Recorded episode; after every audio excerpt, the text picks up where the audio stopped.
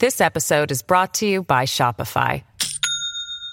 Do you have a point of sale system you can trust, or is it a real POS? You need Shopify for retail. From accepting payments to managing inventory, Shopify POS has everything you need to sell in person. Go to shopify.com slash system, all lowercase, to take your retail business to the next level today. That's shopify.com slash system. As humans, we're naturally driven by the search for better. But when it comes to hiring, the best way to search for a candidate isn't to search at all. Don't search, match with Indeed. When I was looking to hire someone, it was so slow and overwhelming. I wish I had used Indeed. If you need to hire, you need Indeed. Indeed is your matching and hiring platform with over 350 million global monthly visitors, according to Indeed data, and a matching engine that helps you find quality candidates fast. Ditch the busy work. Use Indeed for scheduling, screening, and messaging so you can connect with candidates faster. And Indeed doesn't just help you hire faster. 93% of employers agree Indeed delivers the highest quality matches compared to other job sites, according to a recent Indeed survey. And listeners of this show will get a $75 sponsored job credit to get your jobs more visibility at Indeed.com slash podcast. That's Indeed.com slash podcast. Terms and conditions apply.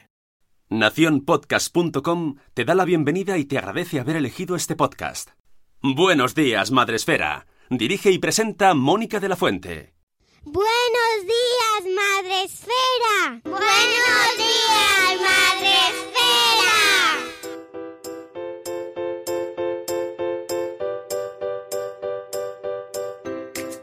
Hoy hablamos, amigos, de sexting.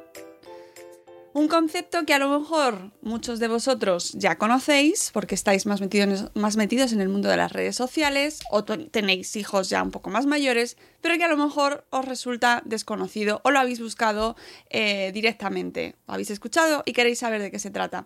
Para hablar sobre este término, para hablar sobre este concepto y saber cómo abordarlo, tenemos un programa especial hoy con dos invitadas que nos van a ayudar a entenderlo y sobre todo a mm, clarificarlo en casa porque tenemos hijos, la gran mayoría de que es nuestra audiencia y queremos hablarlo con ellos para evitar eh, problemas en un futuro.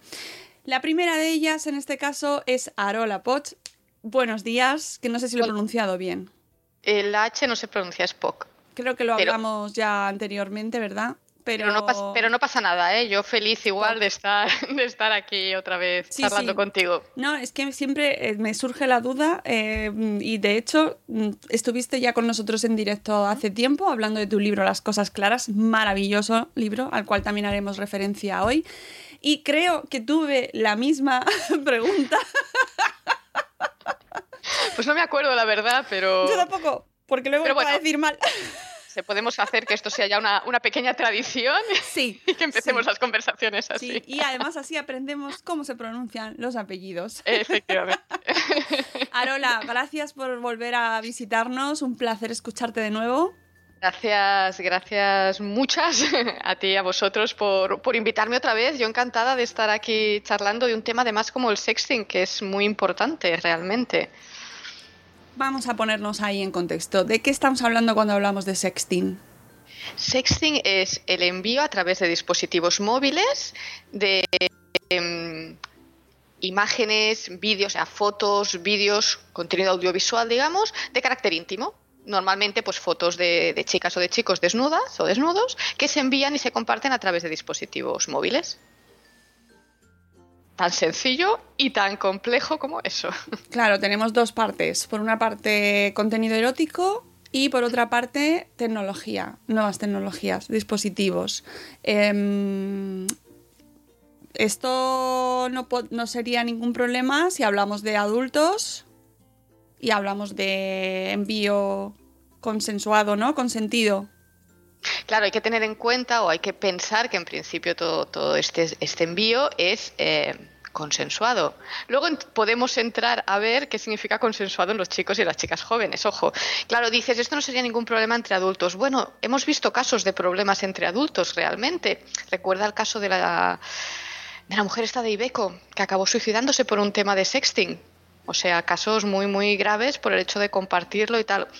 Sí, se juntan ahí dos cosas. Las nuevas tecnologías, la facilidad con la que compartimos contenido. Ah, aquí no pasa nada y lo vamos a, contener, a compartir que estamos hablando de fotografías de carácter íntimo y erótico y sabemos que el sexo, bueno, tiene muchísimo poder, o sea, genera un interés y un morbillo y unas ganas y un, a veces eh, risas, a veces, bueno, que eso también forma parte del escenario, ¿no? Mm, si realmente el tema lo tratáramos con más naturalidad, pues a lo mejor no le daríamos tanta importancia a la foto de una mujer desnuda, ¿Qué tiene de particular una mujer desnuda? Realmente nada, pero bueno, le damos muchísima importancia. Se junta eso, se junta el envío de contenidos o la facilidad de compartir y bueno, pues ahí si no hay una buena educación, pues podemos tener una, una bomba de relojería, ¿no? Como pasó, por ejemplo, lo que decía en el caso este de...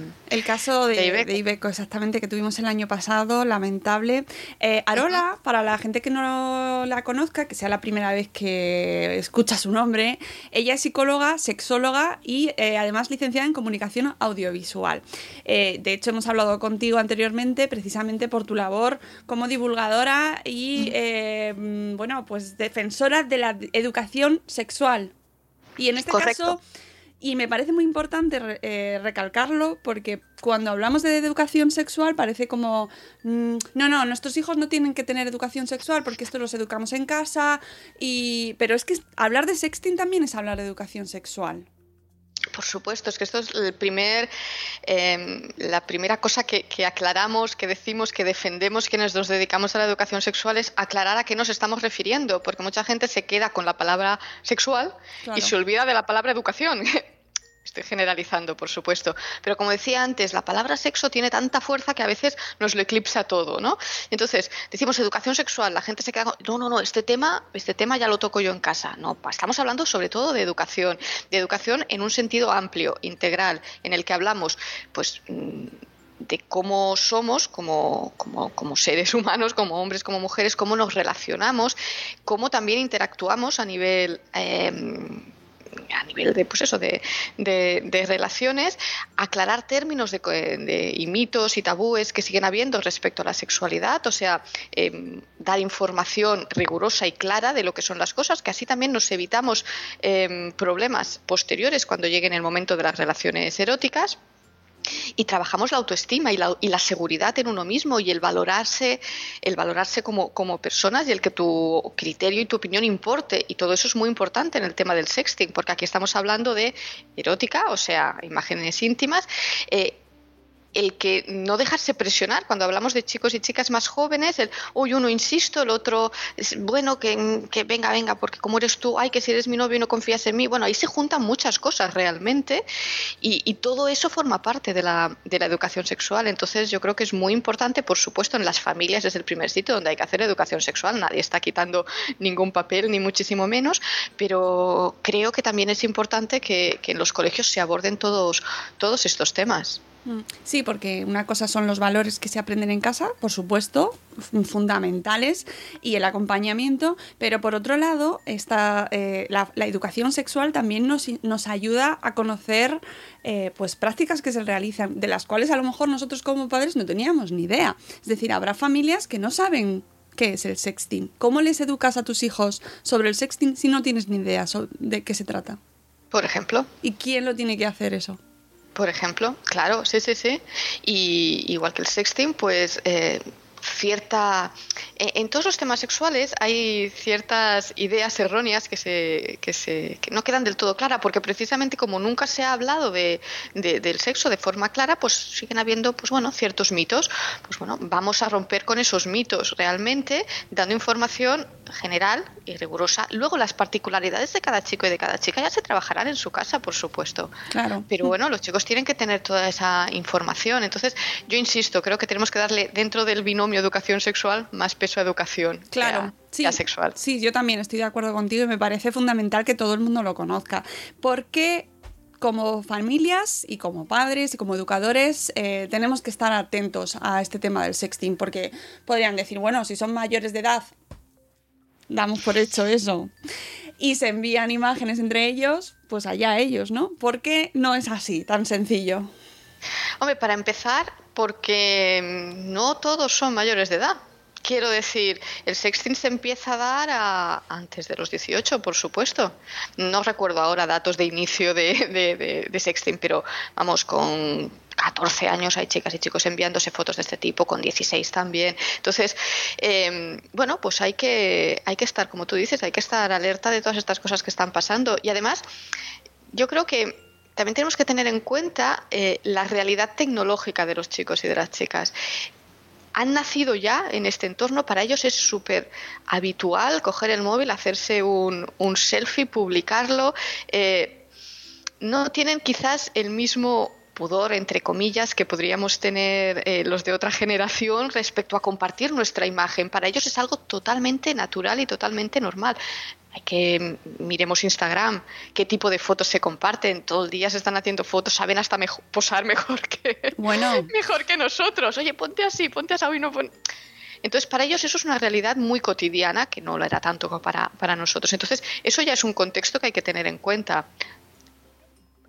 ¿Qué provoca esto? Pues que sea más sencillo, más natural el compartir una foto ya de una situación más, más íntima. No tenemos ese primer filtro, digamos, de, uy, compartir una foto, eso ya lo tenemos superado porque es muy habitual. Compartir una foto íntima, pues ya es el, siguiente paso y, lo ven como algo más, más natural. Entonces yo creo que ahí también tenemos que hacer mucho énfasis en, en, en hablar de que a qué te estás exponiendo o sea, cuando tú compartes una foto de este tipo, ¿qué es lo que puede pasar? ¿Qué es lo que estás em, exponiendo, aparte de tu imagen, de tu intimidad? Valora qué puede pasar si esa foto, pues luego, oye, se comparte, se difunde, la ve todo el mundo. Mm, ¿Qué va a pasar? ¿Qué va a pasar con, em, con tu con tu autoestima, con tu valoración, cómo es lo peor que te puede pasar del mundo que alguien vea una foto tuya desnuda, pues no la envíes. Yo lo que siempre les digo a los chicos y las chicas es, si tienes cualquier duda, la más mínima duda, no hagas nada, no envíes nada, porque es que no... ¿Por qué no? Porque, porque tienes que estar muy seguro de cómo lo estás haciendo y qué estás haciendo. No les digo que no lo haga. A ver, voy a decirlo claro que si no, a ver, no se me vaya a malinterpretar. Claro que les digo que lo mejor para no tener ningún riesgo es no hacerlo. eso, por supuesto. Pero también hay que ser conscientes de que... lo van a hacer. ¿Qué van a hacer? Entonces, si lo vas a hacer, como mínimo, sé muy consciente de lo que estás haciendo, a qué te estás exponiendo, qué puede pasar. A la mínima duda no lo hagas. Más allá también de hacer énfasis en que, chicos, chicas, compartir un contenido íntimo que no es tuyo y que se ha enviado y tal es un delito. ¿Eh? Ya no es solo una falta de ética y de respeto a la intimidad de la otra persona, sino que estamos cometiendo un delito, ¿no? Pero bueno, que hay mucho tema, que hay mucho tema. Claro, claro, pero todo ese tema también, aparte de, mm, en los coles o en las charlas, en casa tenemos que conocerlo. Esto, por supuesto, porque en los coles podemos dar eh, esa información eh, general a lo mejor podemos tratar algún caso que nos viene a veces nos viene alguna chica, algún chico que nos comenta algo que en concreto que le ha pasado, pero siempre vamos a tratar desde un punto de vista más general y en, la, y en casas donde vais, donde se va a poder hacer ese trabajo más específico, con esa duda concreta que te plantea tu hija o tu hijo, o con ese caso concreto que te enseña, que te dice, ¿no? Entonces, eh, por supuesto, yo creo que es una labor fundamental en todas, en todas partes. ¿Qué recursos como familia podemos encontrar para, prepararnos? Eh, pues mira, aparte de, aparte de leernos eh, el libro de Arola. Fíjate, fíjate que es el primero que se me había ocurrido, ¿eh? Fíjate. Sí, sí, bueno, es que formarnos es fundamental eh, y además compartir este libro con nuestros hijos también. Yo os lo recomiendo que es una lectura fantástica para, compartir con nuestros hijos ya preadolescentes, ¿no? Pues sí, sobre esas edades en las que empiezan a, plantearse estas cuestiones. Es una gran lectura. Eh, pero además de ese libro, ¿con qué recursos podemos contar como padres para prepararnos en este tema sobre el sexting? A ver, ¿qué te voy a decir yo? Pues yo recomendaría, claro, es que yo en mi libro eh, planteo precisamente lo que, eh, lo que me parece la forma de abordar el tema, ¿no? Y es, eh, primero, entendiendo qué es el sexting y luego entendiendo qué es el sexting responsable, que es lo que me parece a mí el concepto más, más, más importante, ¿no? Y es básicamente lo que te estaba comentando con más detalles, ¿no? Pero el ser muy conscientes y hacer ver a los chicos y a las chicas todo lo que puede pasar cuando compartes una foto de ese tipo. Y también respetando mucho lo que hablábamos antes, que la educación sexual también es cómo nos relacionamos, ¿no?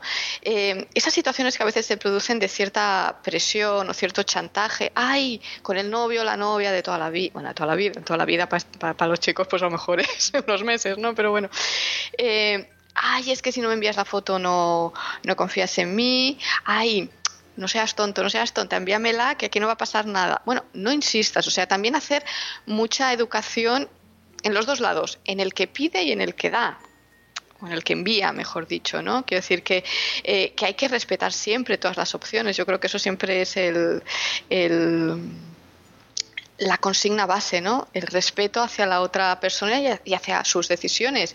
Lo que decía, si tienes cualquier duda, la más mínima duda, no envíes nada. Y por supuesto no presiones. Si te envían una foto, bueno, porque en ese momento pues es un juego. Porque, ojo, para mí el sexting no es algo negativo en sí mismo. El sexting es un juego que se hace entre dos personas de manera consciente, voluntaria, y oye, en un momento determinado, pues, pues sirve, pues vale, pues fantástico, estupendo. El problema es el mal uso o ese sexting irresponsable, con lo cual para mí lo fundamental es eso, trabajar el sexting, el sexting responsable. Y en cuanto a recursos, en internet eh, hay vídeos, no, no sé decirte uno, uno en concreto o páginas en concreto, pero espérate, páginas sí, lo que pasa es que no me acuerdo el nombre, pero también hay páginas específicas en las que, en las que dan consejos sobre cómo abordar todo el tema del sexting con, con nuestros hijos y nuestras hijas. Eh, luego, en todo caso, lo busco y te paso si quieres la, referencia, si quieres ponerla. Sí, luego lo ponemos, pero de todas formas también, pues por ejemplo, enviar a nuestra audiencia a la página de INCIBE de Internet eh, Segura for Kids. Eh, ahí tenéis recursos siempre sobre todo, todo el mundo relacionado con Internet y redes sociales y, bueno, pues fenómenos que se pueden originar en este entorno tecnológico y el sexting obviamente es uno de ellos. También está muy relacionado con el sexting, em, ya no solo en una relación de dos eh, o, cuando hay una relación, ¿no? Se supone, sino es, mm, cuando entras en redes sociales y recibes imágenes sexuales no pedidas. ¿Hablamos de sexting ahí? Yo ahí no hablaría de sexting, fíjate. Hay que, Para mí, ¿Cómo hablamos ahí? Eh? ¿De qué es? Pues yo, ese fenómeno yo no sé ni cómo, ni cómo llamarlo. Pero, pero me es un fenómeno que a mí también me interesa y me intriga mucho, lo tengo que decir, ¿no? Esas imágenes que no, no pedidas y recibidas. Sí. Pero para mí eso no es sexting, porque para mí el sexting es un, juego, una interacción entre esas dos personas que consciente y voluntariamente se envían las, eh, las fotos. En este caso estamos hablando pues que muchas veces un desconocido envía por redes sociales una, una imagen íntima y te la encuentras allí y dices pues pues, pues muy bien, pues felicidades y yo qué hago con esto, ¿no?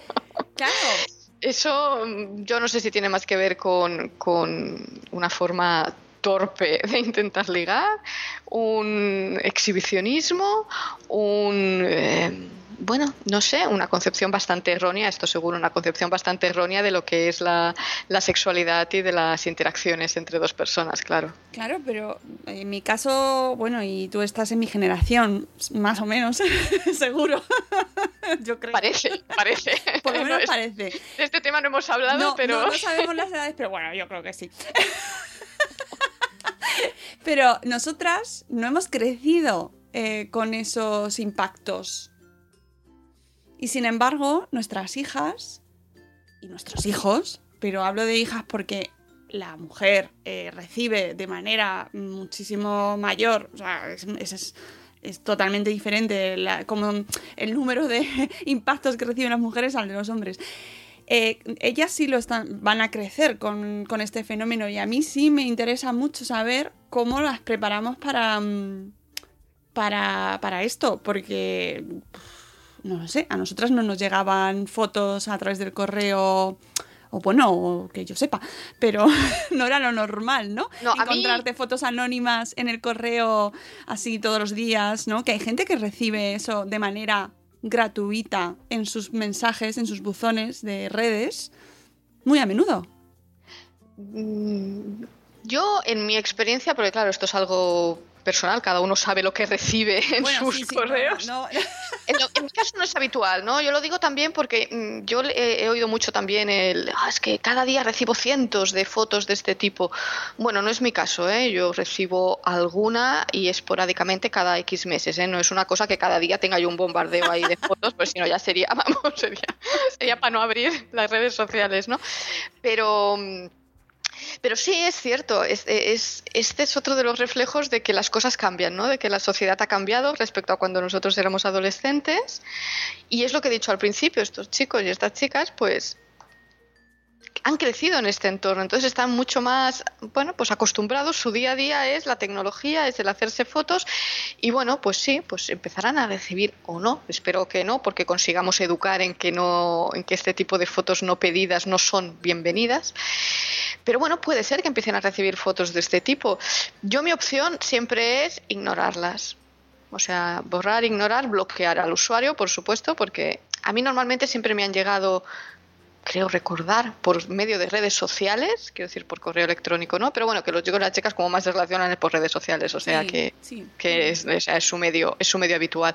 Entonces yo mi recomendación siempre es a eso no darle más importancia, bloquear el usuario y la acción pedagógica, pues explicar muy claramente que una foto íntima no pedida, pues es un, una invasión de nuestra intimidad y que primero obviamente no hay que hacerlo nunca y que si se recibe pues bueno pues sí asumir que esto puede pasar pero no entrar en ningún tipo ni de, de relación ni de ni de interacción con esa otra persona primero porque no va a servir para nada y, y segundo porque no es la manera entiendo yo de empezar una, una relación no así de buenas a primeras y después la parte de educar en que pues eso en que ese tipo de, de de fotos sin consentimiento, ah, sin consentimiento, sin haberlo pedido, sin que haya una, una charla previa, pues que no se envían, que no Esto para. Antes hablábamos de las niñas, pero de cara a los niños, pues claro, la parte fundamental de la charla, de cariño. Claro. La- exacto. siempre, siempre, claro, todo esto siempre tiene, tiene las dos partes, ¿no? El que envía, el que recibe. tan y- importante una como la otra. Exacto. Y mm, siempre intentar hacerlo, yo sé que a veces puede ser complicado porque te encuentras con eso y dices, pero ¿cómo has hecho eso? Por Dios, ¿no? O siempre intentar hacerlo, bueno, pues desde la comprensión y desde el cariño, ¿no? Sin meter bronca, porque en el momento en que empezamos a meter bronca, bueno, todo depende de las situaciones, ¿eh? por supuesto, habrá situaciones más duras y otras menos. Eh, claro, ya estamos poniendo ese, ese- esa distancia, ¿no? De, uy, mira, esto mejor que no se enteren, ¿qué tal? O, bueno, mm, intentar hacerlo, pues eso, de la manera pedagógica que, que pueda que pueda llegar sin apartarnos, ¿no? Sin hacer esa distancia o si o si yo qué sé, si, si reciben una foto mm, pues íntima, obviamente quien lo ha recibido no tiene demasiado culpa de, de nada, ¿no? Tampoco pone el grito en el cielo. Bueno, vamos a intentar que no que no pase nada, ¿no? Que no Eh, que cunda el, que no cunda el pánico. A ver, es que para- intentar poner objetividad dentro de la situación. eh, yo, mis hijos son pequeños todavía y entiendo que habrá quien nos escuche que pues es dirá, "Pff, eso a mí no me va a pasar nunca, ¿sabes? Pero esto es otra cosa muy habitual que, que- que yo me encuentro también mucho con, con padres y con madres de... eh, de momento mi hijo es pequeño, Claro. pero... Y dices, bueno, ¿pero qué edad tiene tu hijo? 15. Y dices, pues no tan pequeño. No, no. Yo creo que es esa sensación de, de tus niños siempre van a ser tus niños, sí, ¿no? eso también, eso te lo compro, totalmente. Con 40 Yo es- ¿Cómo, cómo? No, no, mi hijo no. Mira, fíjate que, que a mí me llegó, me, me llegó una consulta de, de, una, de una madre ¿no? que, que había comprado eh, mi libro para regalárselo a su hijo, no tenía claro si dárselo o no, pero había, había encontrado, había pillado eh, porno en el dispositivo de su hijo. Y, y- pero no tenía claro si el libro era demasiado pronto o no. Y le digo, mira, si tu hijo ya ha accedido al porno, sea como sea, sea intencional o no intencionalmente, dale el libro. Pero siempre tendemos a, a pensar uy, a ver si va a ser demasiado pronto, a ver si aún no va a entender ciertas cosas. Y yo siempre digo, a ver, si hay cosas que no entienden, pues ya está, pasarán las páginas y, y- ya lo recuperarán eh, cuando, cuando les interese o cuando lo puedan entender. Pero en ningún caso ni les vamos a causar ningún trauma, entre comillas, ni les vamos a despertar nada, ni, ni va a pasar nada. Simplemente van a tener la información. Y es mejor llegar antes o llegar pronto que llegar tarde. Eh, ¿Con qué edad empezamos a hablar con ellos, en este caso, sobre el sexting? Arola. Yo no creo, eso es una pregunta muy habitual, lo de a qué edad empezamos a. Yo creo que es difícil decir una edad en concreto porque, claro, cada niño y cada niña es eh, un mundo, ¿no? Entonces, la madurez que puede tener un niño con 12 años a lo mejor es muy diferente a la que tiene otro, ¿no? Depende también si tiene hermanos mayores o no, bueno, muchísimas cosas, ¿no? Eh, obviamente, a la que haya algún tipo de pregunta, hay que empezar a hablar con ellos, algún tipo de interés. Em, cuando veamos que, el niño o la niña ya puede bueno, pues empezar a, a entender o nos ha dado alguna pista de que, de que eso le puede ya empezar a interesar, pues hablamos. Excusas tenemos muchas, una noticia en la tele, cualquier cosa que pueda pasar, eh, pues tenemos ahí una, una oportunidad para pillarla al vuelo y sacar, y sacar el tema y comentarlo. Que en ese momento el niño no te hace ni caso y tú dices, "Eh, vale, vale, vale. Bueno, pero tú ya has lanzado tu mensaje. Oye, que el sexting, oye, ¿qué tal? Ah, estás abriendo vías, ¿no? Que siempre es importante que, y sobre todo en el tema sexual, que esté abierta esa vía de, de hablar De comunicación. con nuestros hijos, ¿no? Que no sea un tema del que no se habla, de que cada vez que sale la palabra sexo, uy, no sé, Cambio, cambio. Cam- cambio de canal, ¿no? No, no, no, no. O sea, el sexo es un tema que está ahí, que lo tratamos con naturalidad, porque es la manera en que cuando realmente haya una consulta, nos llegue. Si, el- si es un tema del que no se habla, pues no se habla. Y eso no, no nos interesa, nos interesa que la puerta esté abierta. Eh, y esto va- nos, nos apartamos un poquito del sexting, pero me interesa comentarlo contigo. Las series de adolescentes donde se mm, habla de sexo muy abiertamente e incluso se ven, ¿no? Tipo élite, eh, series de ese estilo, ¿son recomendables o no son recomendables? Tú como experta en este tema, ¿qué- mm, ¿cómo lo ves? Porque se ven. La cuestión es que se ven Mira, mucho. Eh, yo creo que, que se ven. Entonces, como se ven y los chicos hablan y de élite te están hablando todo el día por todas partes, bueno, pues, pues que, o sea, ¿de qué va a servir decir que no lo vean si lo van a acabar viendo de alguna manera o, o de otra, ¿no? Yo creo que se pueden ver. Oye, si las vemos juntos y podemos comentar alguna cosa, casi que mejor. con el cuaderno. Vamos a parar. Minuto dos. A ver, esto. ¿No? Hombre, tanto como así no, porque al final te va a decir, pero hombre, por Dios. Que me estás dando una clase. No, No, pero, pero- casi dan ganas, ¿eh? No, pe- sí, casi dan ganas. No, pero, pero lo que quiero decir, no, no me refería tanto a eso, como el hecho de que. Has tenido la tentación, ¿no? De pararlo. No, pero, pero es cierto que, que, bueno, pues si las vemos juntos, vemos lo que está viendo nuestro hijo o nuestra hija, por lo tanto, el input que está, que está recibiendo. Y, y oye, a lo mejor no es el momento de parar, por supuesto, pero bueno.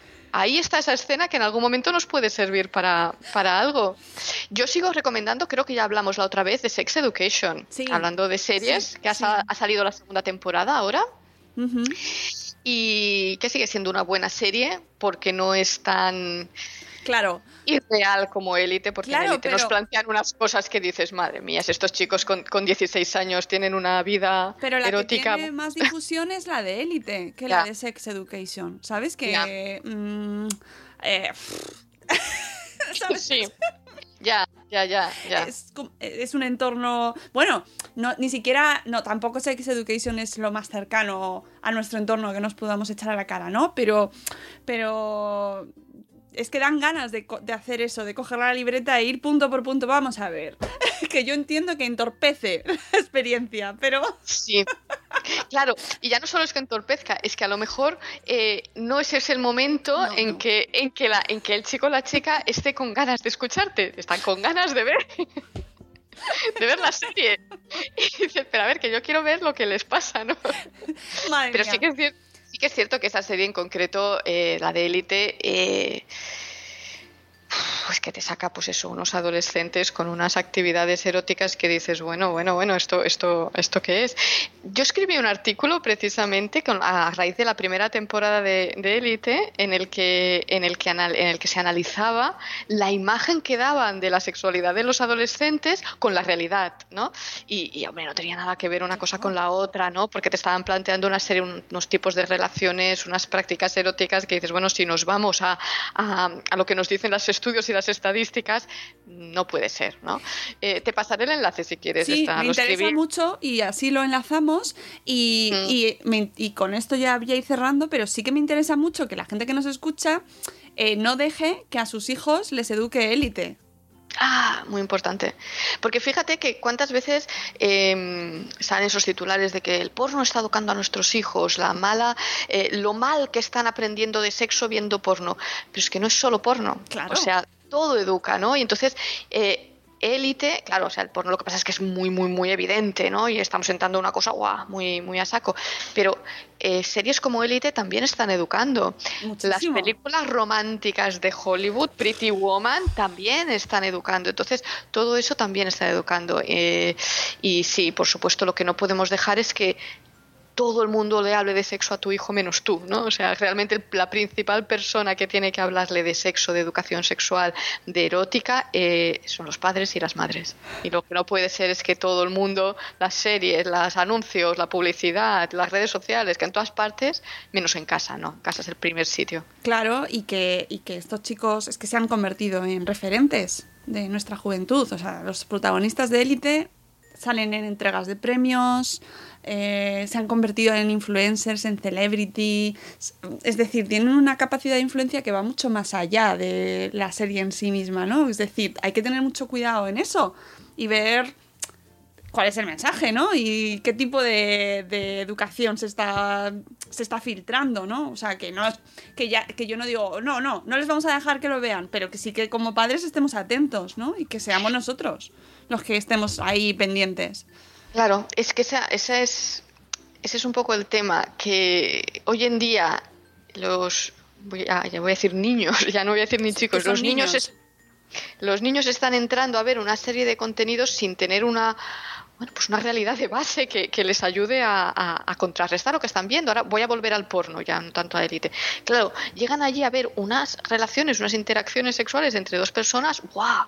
Que como me dijeron que una vez, pues qué susto, ¿no? Ver todo eso con, con, con 14 años, ¿no? Qué susto. Pues, pues sí, un poco de susto sí que da. Pero claro, no tienen una realidad con la que comparar. Entonces ven eso y se creen que eso es la verdad. Claro, lo que tenemos que contrarrestar es, es, pues precisamente eso, no que tengan una realidad con la que contrarrestar, pero sí una información verídica que les sirva de base para entender todo eso. Hombre, lo primero y lo principal sería que no pudieran acceder a, a ciertos contenidos a, a, unas edades tan tempranas, porque eh, creo que la última vez que hablamos precisamente había salido el estudio aquel de, Sí. de la Universidad de las Islas Baleares que hablaba de que con había niños que con ocho años accedían a ver porno, que yo quiero pensar que eso es el polo inferior, ¿no? Que lo habitual no son ocho años, sino que es un poquito más. Pero bueno, ya hay niños. Entonces, obviamente, lo ideal sería que no accedieran a esos contenidos con esas edades porque no están pensados para ellos ni ellos preparados para verlos. Pero entran, Pero- ¿eh? Llegan. Pero como están entrando y les está llegando, pues bueno, vamos a tener que darles una información verídica y real que les pueda servir como mínimo para contrarrestar contrarrestar todo eso. Entonces aquí otra vez pues hay nuestra batalla en pro de la educación sexual. Totalmente, y, y de ser muy conscientes que si tienen un dispositivo electrónico con 8 años, un teléfono, una tablet, eh, tienen acceso a redes sociales como Twitter, por ejemplo, se pueden encontrar porno explícito en cualquier momento. Totalmente. Pero y a veces, y a libre. veces no por, sí, y a veces no porque lo busquen, No, a no, veces no, no, no. Sí, O sea, cuentas random. mm, exacto. O ese amigo que está un poquito más avanzado y no sé qué, ah, mira, mira lo que he visto y les envía un, un vídeo, una escena, un GIF. Sí, sí. tampoco tiene que ser una cosa sí, mucho más grande, pero ya ves una cosa ahí y dices, ala. Sí. Sí. Eh, Está por sí. todas partes y incluso pues yo que sé en webs de pues al- bueno de descargas o de buscar archivos en muchos sitios internet es muy grande amigos ya lo sabéis hay muchas cosas no te tienes que ir a la deep web para encontrar eh, en un montón de sitios eh, banners eh, pues de páginas de, de acceso libre libre y sin buscar porno concreto lo tienen ahí. O sea que eso no lo olvidemos. es muy sencillo. Realmente no necesitas lo que tú dices, ser un gran navegador para acceder a determinados contenidos y contenidos muy heavies, contenidos muy fuertes. Yo alguna vez he hecho la prueba en plan en plan aleatoria de Sí, bueno, sí. eh, ciertas cosas que te dicen, mira, es que ahora están de moda tal vídeo o tal tipo de escenas, que no la voy a decir porque a mí me pareció No. exageradísima. Y hice la prueba, lo busqué y oye, no era nada difícil encontrar una determinada escena, mm, bueno, como te puedes imaginar, bastante humillante para la mujer, que es lo que otro Suele de los pasar. puntos importantes.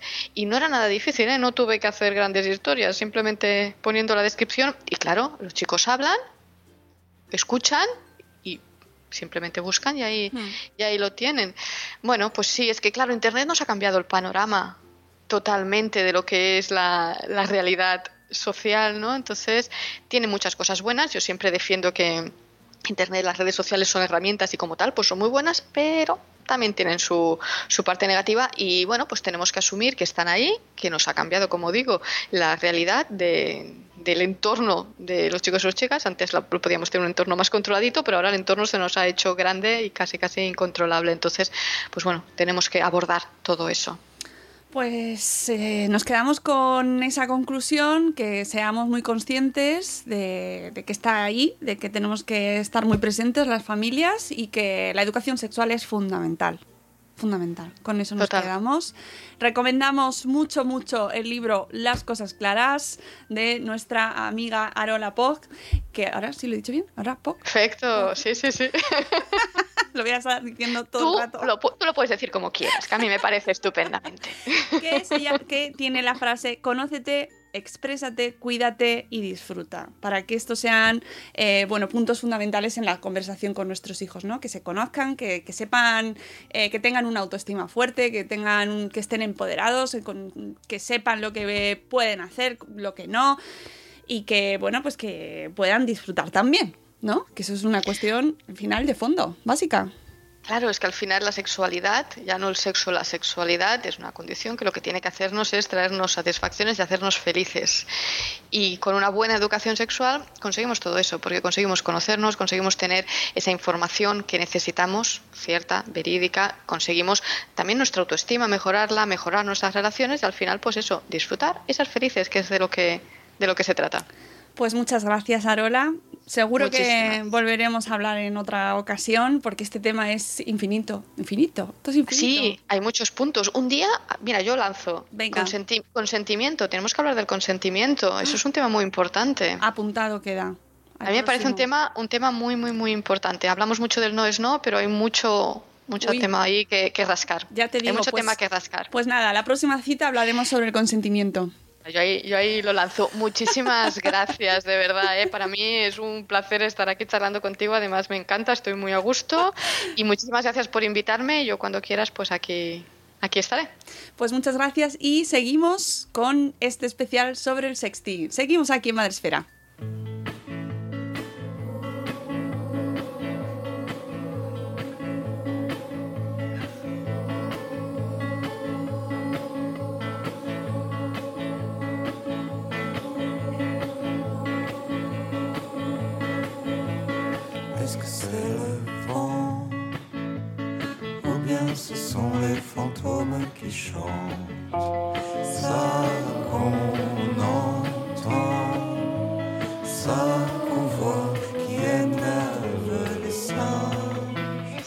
Escuchando Buenos días, Madre Esfera.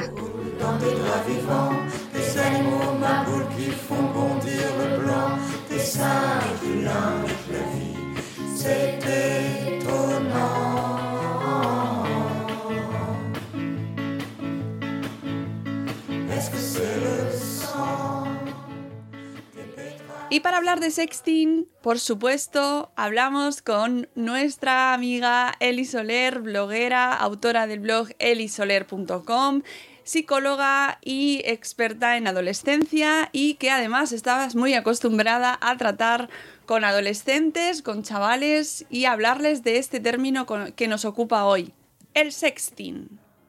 Lo primero, Eli, buenos días, buenas tardes, buenas noches. Hola. Que no te hemos hecho madrugar hoy, ¿eh? No, no, hoy no, hoy perfecto. Eh. Además, es- además estoy sola en casa, no, no hay problemas. Bueno, todo tiene sus ventajas, esto de no hacerlo en directo todos los días, ¿veis? Los invitados lo agradecen. bueno, ¿qué, es- qué entendemos cuando hablamos de sexting, Eli? Ah, el sexting, la, la palabra literalmente es compartir textos sexuales. Lo que pasa que hoy en día ha evolucionado y más que textos, ah, lo que se comparte son vídeos o fotografías. Pero vendría a ser eso, compartir con otra persona un contenido sexual. implícito tuyo, sea pues una fantasía, una acción, una fotografía o un vídeo. Pues a- a través de las redes sociales que, que puede ser desde WhatsApp a Instagram o, todas las que hay hoy en día, que hay muchas. Sí, sí, porque parece que eh, nos quedamos con las tres o cuatro más conocidas, pero padres que nos estáis escuchando, padres y madres, hay más. y es vuestra eh, responsabilidad también conocerlos, porque también está TikTok, donde también se pueden producir estos intercambios, Eli. Sí, también. Yo creo que lo que veo es que las plataformas más grandes tipo TikTok o Instagram las usan para conocer gente, pero luego sí que el contexto de sexting se da más a, sobre todo WhatsApp, Ah, que es como a lo mejor, sí, que es como a lo mejor más íntimo. Entiendo que la- lo que entra en las plataformas de, específicas de, de contactos sexuales mm, es también sexting o no lo es. O sea, sí. Las plataformas sexuales, estas de conocer gente, Sí. los adolescentes no las usan apenas. Las conocen, pero no son muy usuarios. Al menos los más adolescentes de edades de institutos. Saben lo que es el Tinder, el otro que hay que es más, mm, bueno, más sexual aún, pero no suelen usarlos. Ellos li- ligan mucho, sobre todo por Instagram Ah, abren privado, conocen gente nueva, abren privado y luego a medida que van abriendo lo llevan a, a un rincón más íntimo que sería pues WhatsApp o incluso Telegram. tú con la- los chicos con los que hablas en las charlas, eh, ¿es, lo, ¿es una práctica habitual que este sexting? Mucho, sí, sí, sí, mucho. Ah, es, es- totalmente normal. Ellos tienen la curiosidad sexual y una forma al final de explorarla pues es a través de, del sexting. Y que es una forma sana de practicarla. Es decir, el, sexting en sí no es una práctica peligrosa. Puede ser una forma sana de descubrir la, sexualidad y explorar sin tener un contacto físico, porque muchos lo practican, pero aún no han tenido contacto, se- contacto sexual real, ¿no? En persona. Algunos sí, algunos hacen las dos cosas, pero puede ser un modo, un modo sano de descubrirlo. Mm, claro, pero ¿qué peligros eh, no se podemos encontrar o se pueden encontrar eh, los chicos? Claro, aquí está el kit de la cuestión. El sexting en sí no es una práctica peligrosa, pero es una práctica de riesgo. ¿Por qué? Porque el riesgo no está en que tú lo practiques, el riesgo está en que tú envías esta foto, este vídeo, esta imagen y lo que la persona que lo recibe hace con esta foto. Aquí está el riesgo. Porque, bueno, tú confías en esa persona, le mandas ese contenido, pero a lo mejor esa persona, ah, por lo que sea, pues luego, mm, bueno, rompe esa- ese límite de privacidad y lo, lo viraliza. Y en, en verdad este año he ido a dos institutos que ha pasado exactamente esto. Una pareja que en ese momento eran parejas, se mandaban fotos, vídeos, y luego pues la chica, en ese caso ha sido que ha roto con el chico y el chico enfadado la ha enviado a todo el curso. Eso ha pasado segundo de eso. Y en el otro instituto primero de eso. Entonces me llamaron urgentemente, teníamos planeadas la- las charlas para más adelante, me llamaron urgentemente de tenemos que hacer algunas sesiones ahora. Y claro, hemos trabajado el concepto, pero la foto ya está en internet. Esa foto ya no se puede recuperar, no se puede borrar. Y es, aquí donde, bueno, los adolescentes, ¿qué pasa? Que no piensan en el mañana, piensan en el aquí ahora, viven el presente. Y que ellos piensen el concepto de, privacidad, de, qué va a pasar con esa imagen, con esa persona, es complicado. Por eso hay que darles herramientas, porque es complicado.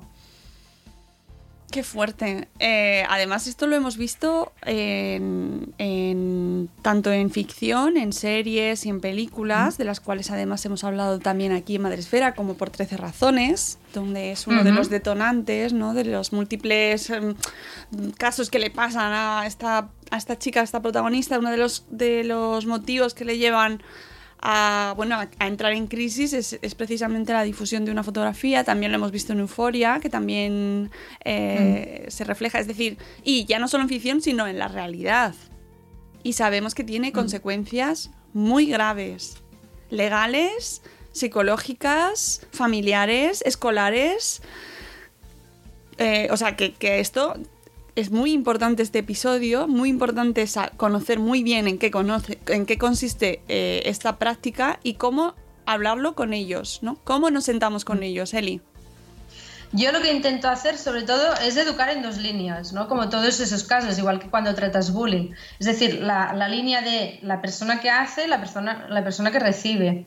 Yo siempre lo, lo que les digo, primero, que es normal que quieran explorar la sexualidad, que quieran experimentar, que, conozcan gente y tonten y, la cosa, pues bueno, va subiendo el tono de la, de la charla y se pone pues más sexual. Es totalmente normal y es sano pero sí que intento primero que, que sepan que el concepto de confianza que no es para siempre a veces, que a lo mejor en ese momento tienes una pareja o un amigo, una amiga, lo que sea, y que confías mucho en esa persona, pero puede ser que esa persona, porque tenéis un conflicto o habéis cortado lo que sea, esa imagen que tiene en su poder la, la- la envíe, la viralice, la enseñe, ¿no? Y eso es lo que intento, la primera parte, que, que entiendan. Luego siempre les digo, se puede erotizar de muchas formas y no hace falta enseñar los genitales, que a veces roza lo vulgar. ¿No? Y cuando, cuando se lo cuento se ponen todos a reír, Ya. pero es que es verdad, yo les digo, hay muchas formas de ser erótico, con, con palabras, con imágenes, de, de sugerir que no hace falta enseñar la foto de los genitales. Sobre todo, aunque suene sexista a los chicos, ¿no? El, el mandar la foto del pene es como muy típico. Entonces, hay otras formas que, que pueden ser más eróticas y, y- y- y menos vulgares. Eso Bueno. es una parte de lo que trabajamos. Y, y quedándonos en esa parte aún, eh, es que no es por nada, pero es que en redes el envío de, estas, de este tipo de fotografías se llega a convertir en una práctica pues rozando el acoso muchas veces, ¿no? O sea, es decir, cuántas fotografías reciben las mujeres eh, no pedidas, no pedidas, ¿no? Y que lo primero que te envían sea eso, ¿no? O que te lleguen por tu canal de Instagram, en tu perfil profesional o personal o por donde sea, fotos de, de, de las... de Es que no tiene ningún sentido. Y está pasando. Sí, Yo misma he encontrado, yo este Claro. verano ah, varias veces, me han- personas que no sé ni quién son, que no, no conozco de nada y, y sin ni siquiera decirme hola me han mandado una foto de su miembro, hombres, ¿no? Y es como, es, es invasivo, es irrespetuoso. Es- es Pero me violento. pasa a mí, pero yo he hablado con grupos de, de adolescentes chicas y les pasa también. Claro, si me pasa a mí, que yo soy una adulta y lo sé gestionar, sé pues bloquear, les pasa. Y es lo que decimos siempre, ni contestes, bloquea, denuncia, pero denuncias y la plataforma, en ese caso Instagram, yo hablo de esta porque es la única que me ha pasado, tampoco hace nada. Yo he denunciado varias veces y no, se lava las manos. Como es dentro del chat privado, pues se lava las manos. Entonces, claro, es aprender a gestionar ¿no? todo este contexto a cuando son adolescentes, que aún pues a nivel emocional, la seguridad, si no hay comunicación en casa, que es la mayoría de los casos. Yo siempre digo, ¿quién habla en casa de sexo? Levanta la mano dos o tres, Ya. casi Claro. nadie. Claro, y, y esto está muy unido al hecho de cuando empiezan a usar nuestros hijos las redes sociales y la tecnología y el móvil, porque eh, ya no es solo lo que consulten, eh, donde entren, donde de- dejen de entrar, ¿no? Sino este tipo de comportamientos con los que se van a encontrar sí o sí.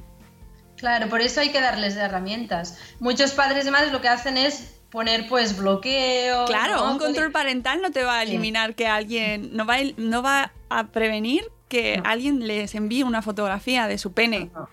Yo he estado con, con, chicos y chicas de esta edad, de 13, 14, 15 años, y me han dicho claramente que el control parental se lo saltan, que saben cómo saltárselo. Que tienen el Instagram que enseñan a sus padres, madres, pero tienen otro Instagram, que es el que usan. Entonces, no, que se llama el Finstagram. Entonces, uh, si no educamos, si solo hacemos de poner parches, que al final es poner parches, no estamos educando, no necesitamos herramientas. Entonces, ellos van a pintarte bonito, que no practican nada, pero lo van a practicar sin la seguridad de una educación. Claro. Aquí está el problema. Claro, Jolín. Eh, vale, retomamos esa primera. Nos comentabas que por un lado trabajabas esta parte de la confianza, ¿no? Como yo creo que es, muy importante, que es básico, ¿no? Cuáles son las relaciones no tóxicas, ¿no? En las que, que se puede llegar a caer, ¿no? Y trabajar esa base. Y la segunda línea. Sí, trabajamos sobre todo eso y luego damos herramientas. Yo, por ejemplo, siempre les digo, si tienes que enviar la foto, que no se vea tu cara. Porque al final una foto donde haya unos genitales, tampoco nadie va a poder comprobar que seas tú. Y parece una tontería, pero lo hace mucho, que envían cuerpo entero sin ropa. Entonces digo, ah, envía fotos de tu cara, sugerentes, pero salgas desnudo, desnuda, pero si realmente quieres enviar ese cuerpo, esos genitales, que no salga tu cara. Es tan fácil como esto, que no salga. Si no sale y por lo que sea esa foto corre por internet, nunca podrán comprobar que eres tú.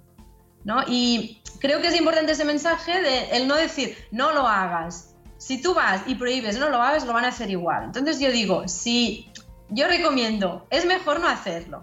Pero si lo queréis hacer, que lo vais a hacer igualmente, hacerlo con cabeza, con seguridad. ¿no? Con o sin cabeza. Bueno, en ese caso sí. Pero con la responsabilidad de, de saber que, que, bueno, que puede pasar, ¿no? Que puede pasar. Y lo mismo con, con, el tema de la presión social. También es algo que trabajo mucho porque muchos lo hacen por presión de la pareja, si me quisieras lo harías, todo el mundo lo hace, ¿no? Y acaban sucumbiendo a esa presión y compartiendo algo que a lo mejor en ese momento no se sienten seguras o seguros. Sobre todo, a, vuelvo a lo mismo, con adolescentes, aunque sean sexista, tienen los roles muy marcados, chico-chica sobre todo en relaciones heterosexuales. El chico es el que presiona más y la chica es la que sucumbe más a esa presión. A esas edades aún tienen los roles muy marcados. Entonces, es importante ¿no? que no sucumban a la presión. Y los casos, los dos casos concretos que he visto reales este año institutos ha sido eso, que el chico lo ha compartido no solo enfadado, sino para, para fardar en su grupo de amigos. ¿no? De, mira que tengo, mira que me envían, fardar. Claro, eso se tiene que trabajar. Es importante. Mm, eh, ¿Qué rangos de edades? Eh, ¿De qué edades hablamos? Para que nos pongamos ahí en situación. Ah, yo creo que. Es que yo creo que.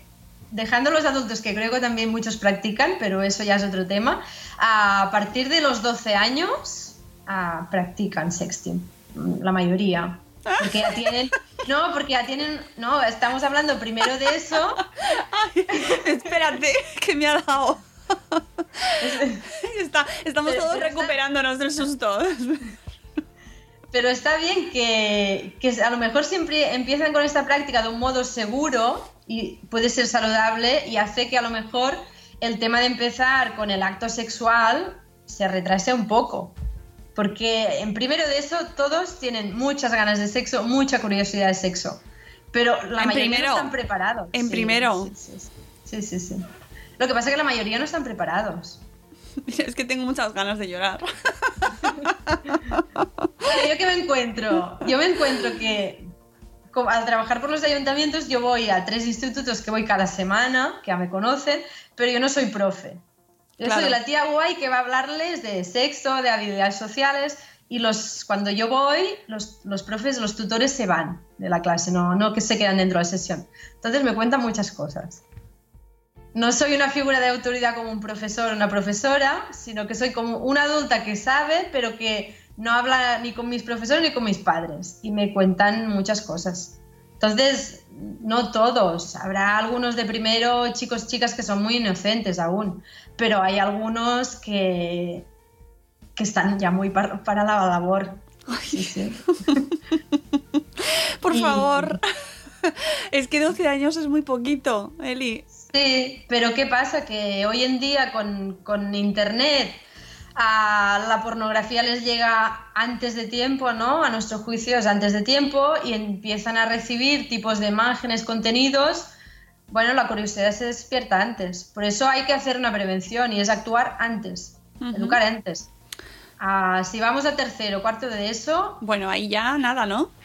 muchos de la, de la clase ya son activos sexualmente. Entonces, claro, vamos tarde. Primero y segundo es cuando empiezan a ser activos.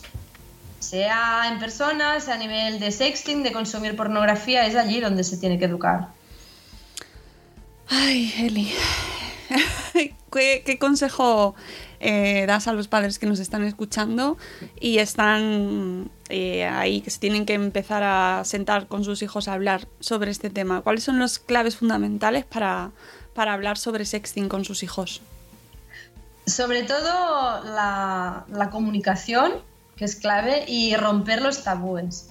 Yo creo que si trabajas la comunicación sin poner tabúes, sobre todo el tema sexualidad, desde muy pequeños, ah, te será más fácil. Si tú pretendes coger a un adolescente con 15, 16 años a hablar de sexo mm, y no lo has hecho nunca, va a ser difícil. Entonces, yo lo que creo que es transmitirles la, la confianza de que pueden hablar de todo, ¿no? Los adultos muchas veces, ah, ¿qué hacemos? Cuando, bueno, yo no lo hago, pero muchos, sale una escena sexual en la tele ¿no? y se cambia de canal. Aquí, aunque no, no estés diciendo nada, el mensaje es, este tema en casa no se trata.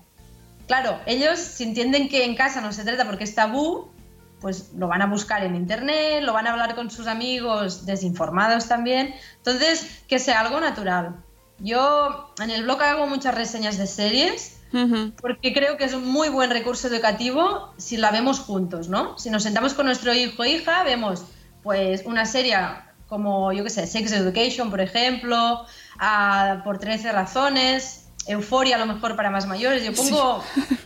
Yo, yo re- reseño la edad en la que creo que debería verse, ¿no? Pero, por ejemplo, Sex Education. Ah, hay sexo, pero hay un sexo sano, natural, positivo. Es buena serie para sentarnos a verla juntos. Y luego, después de cada capítulo, pues comentar, ¿no? No hace falta de decirle, cuéntamelo todo, pero ¿qué te ha parecido este personaje? ¿Lo que le pasa a este, no? Yo siempre digo, en adolescentes, sentarse y atacar de frente no es buena idea. ¿No? Porque De lado. buscamos Sí, vamos dando una vuelta. ¿Qué te ha parecido? ¿Conoces a alguien? Y si empiezan, bueno, tengo una amiga, mm, vale, esa amiga es de ella. O tengo un amigo que es él, ¿no? Es una lo hacen, es una forma de tantear, vale, ¿qué piensa mi padre y madre de ese tema? Y depende de la respuesta, voy a hablar más o no, voy a callar para siempre. To- Entonces yo creo que es muy buena estrategia. Y, y poco a poco, Y sacar el tema y a medida que se sienta más cómoda, más cómodo, pues ir hablando, ¿no? A hablar del tema de preservativos y del tema sexting. Yo lo que les diría sobre todo el concepto de privacidad, que entiendan eso, ¿no? Que al final cuando tú compartes algo en internet, en la red, porque WhatsApp también es una red al final, ah, pierdes totalmente el control sobre esa imagen, ¿no? Esa imagen en un segundo se puede hacer viral, en un segundo, y tú pierdes el control, nunca más la vas a poder recuperar, la vas a poder borrar. Entonces creo que la función de los padres y educadores es eso, que entiendan ese concepto, ¿no? Y que en quien confías hoy, a lo mejor mañana ya no es tu amigo o tu amiga. Y, y son, son casos que pasan. Y luego creo que también es importante educar en el otro lado. Es decir, la persona que recibe esa imagen, que tenga muy claro que esa imagen no es de su propiedad. ¿Vale? Le han enviado la imagen o el vídeo para que él o ella lo vea, pero no tiene derecho, yo eso en los talleres lo dejo súper claro, no tienes derecho a compartirlo. Compartirlo es un delito, constituye un delito y un delito grave. Entonces, eso lo trabajamos mucho de, vale, te han enviado esa imagen, pero esa imagen es, te la han enviado a ti, es tuya. No puedes viralizarla, no puedes compartirla. Puf, eso tiene mucho trabajo ahí, ¿eh?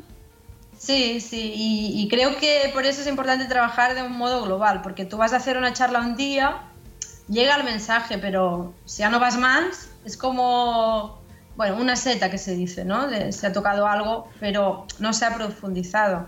Entonces, al trabajar, que vamos cada semana y el mensaje se va como... Yo repito mucho los mensajes y luego lo ponemos en práctica en dinámicas para que les quede muy claro. ¿Y qué hacemos en caso de que nuestro hijo o nuestra hija sea protagonista de un caso de sexting? Eh, no, no voluntario, ¿no? O sea, entendemos que si hay un consentimiento, pues te gustará más o menos, pero es su relación y si no sale de ahí, pues entendemos que eh, es, es buscado por ambas partes, ¿no? Pero ¿y si nuestro hijo o nuestra hija sufre o es parte de esa, de esa vulneración, ¿no? De que esa imagen, tan- que la suba él o ella o, o al revés, ¿no? Que sea la víctima. ¿Cómo reaccionamos como padres? Yo esto me he encontrado este curso en, en eso, en una chica de segundo de eso que había pasado eso, ¿no? Y todo el mundo tenía la, la foto suya desnuda y además ella había sido la última en enterarse. Entonces, ha sido bastante complicado trabajarlo a nivel, sobre todo legal, por decirlo en modo, porque el instituto, en cuanto lo conoció, pues dijo, pues bueno, vamos a hacer talleres, charlas, vamos a trabajar el tema, ¿no? Pero claro, no pueden denunciar directamente porque es algo que no ha pasado en el instituto. El instituto no tiene móviles. Ha pasado fuera. Entonces sí que pusieron, ¿no? Comunicaron a, lo- a los padres de esta chica lo que había pasado porque la chica no se lo quería contar, ¿no? A través del tema de la confianza. Y los padres, claro, se encontraron un poco con el dilema de vamos a denunciarlo, pero la chica no quería denunciar. Ah, ¿no? Es la línea fina entre que es menor, pero al final tiene que empoderarse ella y decidir ella. Y, y claro, la, la chica la reflexión que hacía conmigo es que ¿de qué me va a servir denunciar si la foto ya la tiene todo el mundo? Ah, la foto mm, no, no van a ir móvil por móvil a borrarla, Ya. ¿no? Entonces e- es, es complicado porque es como que el mal ya está hecho. ¿no? Si no actuamos antes, si no prevenimos, una vez ha pasado, el mal ya está hecho. Pero yo con estos casos sí que yo creo que denunciar es, es importante. Pasa que, claro, también estaban en casos que eran menores, ¿no? El chico que lo había compartido tenía la misma edad. Entonces, a nivel legal, la repercusión ah, lo expulsaron una semana de- del instituto, pero ya, ya está. ¿no? La, la chica se queda con la sensación de, de qué me sirve, Ya. vale, lo han expulsado, lo han regañado, hemos dado una charla, pero la foto sigue, sigue estando allí. Y, ¿no? y, y he perdido el control y no lo voy a recuperar. Y es complicado por eso. Y a nivel, además, de cara a la víctima, eh, tratar eh, esa salud mental en este caso, eh, entiendo que tiene que haber profesionales que estéis preparados para eso, es decir, que, que haya cada vez más preparación en este tipo de situaciones. Es menor, tiene que ir al pediatra, supongo que tendrán que derivarlo a algún tipo de profesional o de alguna manera. Estas situaciones también se empiezan a dar y eso se Sí, tiene que sí, cuidar. Sí, sí, no- nosotros en el proyecto eso que hacemos, vamos a los institutos, como tocamos eh, estos temas que son sensibles, cuando sale una necesidad, luego atendemos a nivel psicológico. Pero claro, si hace falta un tratamiento a nivel clínico más largo, siempre derivamos. Normalmente derivamos al SESMIG, que al menos aquí en Cataluña es lo que atiende los adolescentes a nivel clínico. Y bueno, en, en caso de la sanidad pública, lo que pasa es que normalmente el psicólogo o psicóloga que hay tampoco está muy especializado en chavales y muchos me han venido y me han dicho que no, no han conectado, que no les ha gustado, que no, no es por poner una crítica al profesional, pero es verdad, hay uno que es genérico y creo que con adolescentes o sabes llegar a ellos y te les ganas o no hay nada que hacer, porque vienen de culo y si no les caes bien, no, no hay nada que hacer. Es un tema delicado y además cómo enfrentarlo, ¿no? Y insisto, son menores eh, y eso hay que ver desde dónde se enfoca, ¿no? O sea que Sí. y cada vez, lamentablemente, cada vez entiendo que se debe ver más. Sí, claro, estos casos cada vez pasan más. ¿no? Y creo que el mensaje que también intento dar es a nivel de, de grupo clase. Yo trabajo mucho lo que es, eh, siempre les digo, somos una piña, Claro. ¿no? De, somos como una pequeña familia y no tenemos que ser todos súper mejores amigos porque es imposible, pero sí tenemos que hacer piña, respetarnos y eso incluye el bullying, pero también incluye el sexting, porque si tú recibes una foto, vale, la foto no, las, no, no, no te la han mandado a ti, te la ha mandado tu amigo, pero corta la cadena. ¿no? Y trabajo el, el tema ese de, de cortar la cadena, de no ser al final un testimonio silencioso, que lo envían en un grupo de WhatsApp y vale, tú no lo has enviado, pero también estás riendo, ¿no? De, de trabajar desde, bueno, romper esa presión de grupo que tienen tan fuerte, sobre todo cuando son las primeras edades, la presión de grupo es como lo, lo más importante. Romper eso y que alguien sea el que rompe la cade- cadena y, di- y diga, esta foto está mal, no se puede enviar, borradla, Mm. ¿no? O que incluso denuncie que está pasando e- ese caso. Sí, eso me parece fundamental y que, que no sean partícipes silenciosos o no testigos silenciosos y cómplices al final también, ¿no? Porque si no hay nadie que lo comparta, eso se rompe, como bien dices, la cadena se rompe. O sea que, que, te- que me parece muy importante trabajar esa parte y que la gente se involucre. ¿no? Y que trabajar la participación y la conciencia de grupo y de que también tú lo que tú hagas o dejes de hacer afecta mucho. Claro, ya les digo, y hoy, hoy pasa un compañero, una compañera, pero mañana te puede pasar a ti. Y si no es en este contexto, en otra situación, ¿no? Trabajar sobre todo la asertividad, la empatía y, y romper, romper cadenas, no ser cómplice y no viralizar. Claro.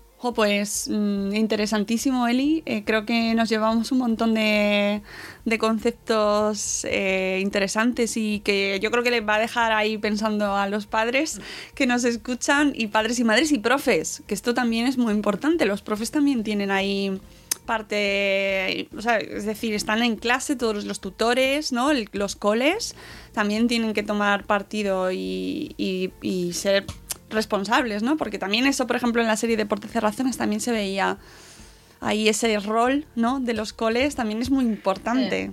Hacer o no hacer, ¿no? Sí, yo veo algunos institutos que están súper implicados que, y que, bueno, que donde no llegan, pues contratan a un profesional para que llegue.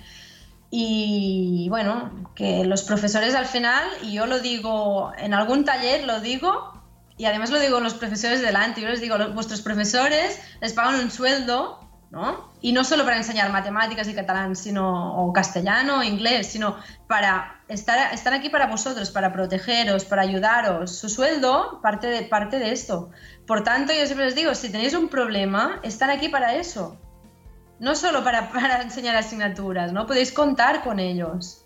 Y yo siempre digo, buscad el tutor, tutora, el profe que os caiga mejor. Ah, si no me atrevo a ir solo, sola, pues vamos en grupito, pero tiene que llegar el mensaje a los adultos, ¿no? Y si no en casa, pues si no es el padre, madre, pues la prima, la tía molona, quien sea, pero que cuenten con los adultos, que no tengan esa barrera de a, las- a los adultos no se lo puedo contar, porque es el problema, ¿no? Ujú. No hay comunicación. Nos tratamos, yo creo, a los adolescentes como niños, pero les exigimos que se compartan, se com- ¿no? Como adultos. Y claro, se encuentran en un limbo de ¿qué tengo que hacer? ¿Soy un niño? ¿Soy un adulto? Esperan de mí que sea adulto, pero me tratan como un niño, no me dan libertad ni confianza. ¿no? Y yo creo que por eso no, no acaban de llegar. Y habrá familias que sí, que trabajan mucho la comunicación y, y se nota, pero la gran mayoría creo, en mi, en mi opinión, que no. ¿Has tenido alguna vez algún problema con familias? Sí, sí, sí, sí, sí. ¿Sí? Bueno, familia, sí, sí, me he encontrado. Ah, bueno, familias, ha sido poco, pero sí, familias que creían que, que hablar de depende de qué temas incitaba a practicar han- sexo antes. Te han querido poner el pin. Sí, sí, sí, me encontré. Además, al principio de todo de trabajar, que bueno, era como muy novedad trabajar en, en ese instituto en concreto, que es bastante tradicional. Y bueno, pues una familia ah, muy indignada porque había ido una loca a hablarles a los chicos y chicas que se masturbaran, que era muy sano. Entonces sí, me pusieron un poco, pero bueno, el instituto tenía muy claro el contenido y les dijo que, que precisamente si practican primero con ellos y ellas, ah, no van luego corriendo a practicar con otras personas sin haberse conocido, explorado. Y en el sexting pasa lo mismo. Yo creo que el mensaje intento dar a las familias es sobre todo de que no eduquen con el miedo y con la prohibición, porque no sirve absolutamente de nada. Con adolescentes no, a lo mejor, aunque te servirá con niños de dos años, pero con adolescentes no. Si vas con el miedo, con la prohibición, el no hagas, el te va a pasar, desconectan, pasan olímpicamente. Entonces es, es dar herramientas. Claro. Oye, que interesantísimo, Eli. Eh, creo que nos quedamos ahí pensando y sobre todo la comunicación familias que estáis ahí detrás, comunicación, mucha comunicación y tener también confianza en nuestros hijos, ¿no? que, que son gente maja en general. y hablar de sexo, que no pasa nada. Muchas gracias, Eli. Eh, muchísimas gracias por volver a participar en nuestro podcast y esperamos escucharte muy pronto y, que nos cuentes más cosas sobre, bueno, pues sobre adolescencia, sobre educación. podréis, podéis seguir a Eli en sus redes sociales y por supuesto en su blog, en elisoler.com, donde nos va eh, ilustrando cada semana pues con contenidos súper útiles como este que os hemos traído hoy eh, relacionado con el sexting. Muchas gracias, Eli. A ti.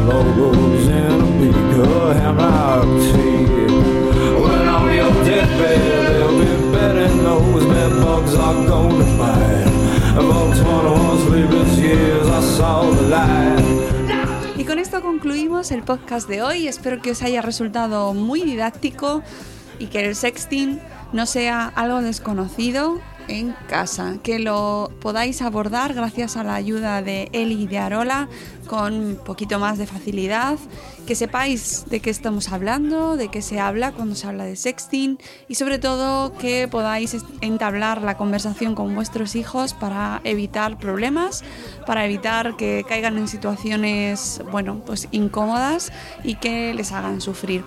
Gracias por habernos acompañado hasta aquí y nos escuchamos en un nuevo episodio de Buenos días Madre Esfera. Hasta luego Mariano, adiós.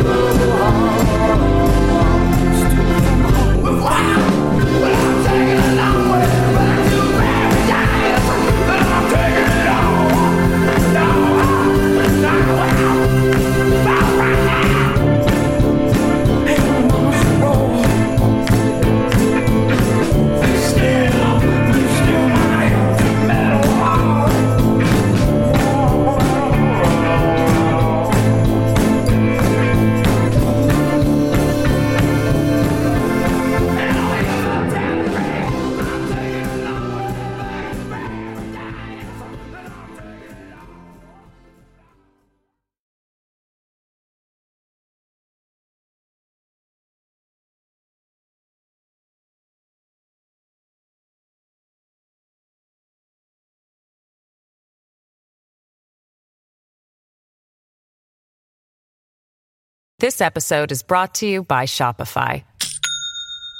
Do you have a point of sale system you can trust, or is it a real POS? You need Shopify for retail. From accepting payments to managing inventory, Shopify POS has everything you need to sell in person. Go to shopify.com/system all lowercase to take your retail business to the next level today. That's shopify.com/system. As humans, we're naturally driven by the search for better. But when it comes to hiring, the best way to search for a candidate isn't to search at all. Don't search, match with Indeed. When I was looking to hire someone, it was so slow and overwhelming. I wish I had used Indeed. If you need to hire, you need Indeed. Indeed is your matching and hiring platform with over 350 million global monthly visitors, according to Indeed data, and a matching engine that helps you find quality candidates fast. Ditch the busy work. Use Indeed for scheduling, screening, and messaging so you can connect with candidates faster. And Indeed doesn't just help you hire faster. 93% of employers agree Indeed delivers the highest quality matches compared to other job sites, according to a recent Indeed survey. And listeners of this show will get a $75 sponsored job credit to get your jobs more visibility at Indeed.com slash podcast. That's Indeed.com slash podcast. Terms and conditions apply.